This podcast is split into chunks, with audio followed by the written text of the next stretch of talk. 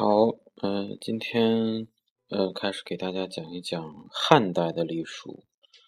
呃，两汉时期是我们中国的书法史上一个非常重要的时代，我们把它也称为黄金时代。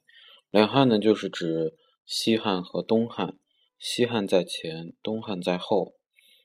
这个时期呢，这个社会、科技、文化的发展都非常的迅速。呃，同时呢，由于这个造纸术的发明，对文字的发展也具有嗯深刻的需要。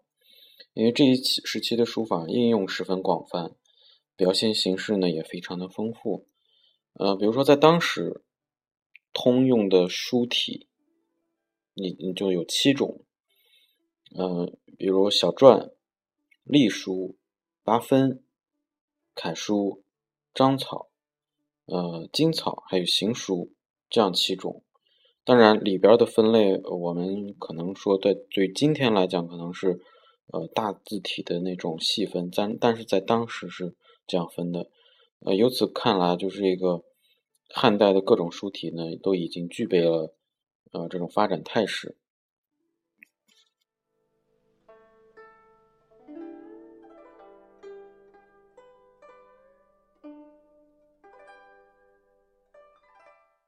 嗯，汉代人呢，他们不把这个自己的这个书体呢叫隶书，他们叫史书，就是历史的史。那擅长写隶书的官员呢，叫史书令史。嗯，隶书萌芽于这个呃这个秦代啊，然后定型于这个两汉时期。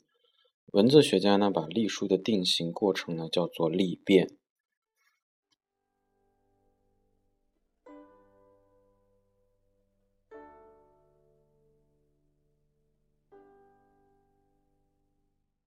隶变呢是这个就是呃隶书的隶变化的变，那这种变革后的汉隶呢，逐渐取代了篆书的正体地位。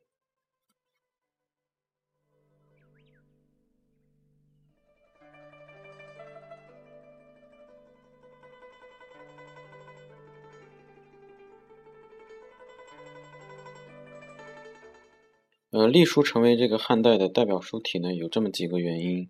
一个呢是皇帝的重视啊，然后所以呢，臣子们、老百姓呢都纷纷效仿。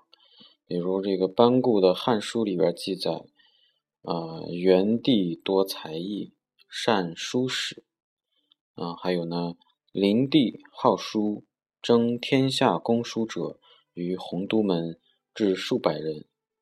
呃，第二个原因呢，就是呃入仕手段，啊入仕手段就是登录仕途的手段。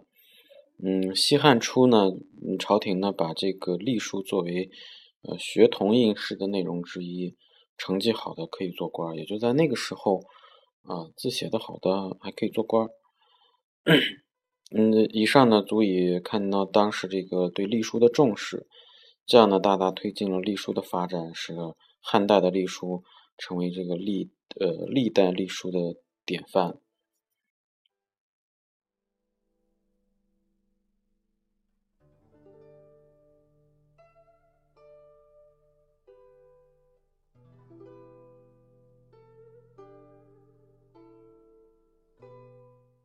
嗯，隶书的这个发展呢，肯定跟秦是分不开的，因为我觉得还是方便。呃，推行起来比较快，书写速度也比较快。那么这里边提到了一些，比如说概念，比如说，呃，八分。我们刚才讲了，八分是跟隶书有什么关系？然后那个还有就是隶书汉隶的墨迹形态是什么样的？我们将会在接下来的呃几期里边给大家讲述。大家如果手里有这些图片资料或者是字帖，拿出来看一看，嗯，起码能增加一点点历史感。那今天呢，就跟大家先讲到这里，谢谢。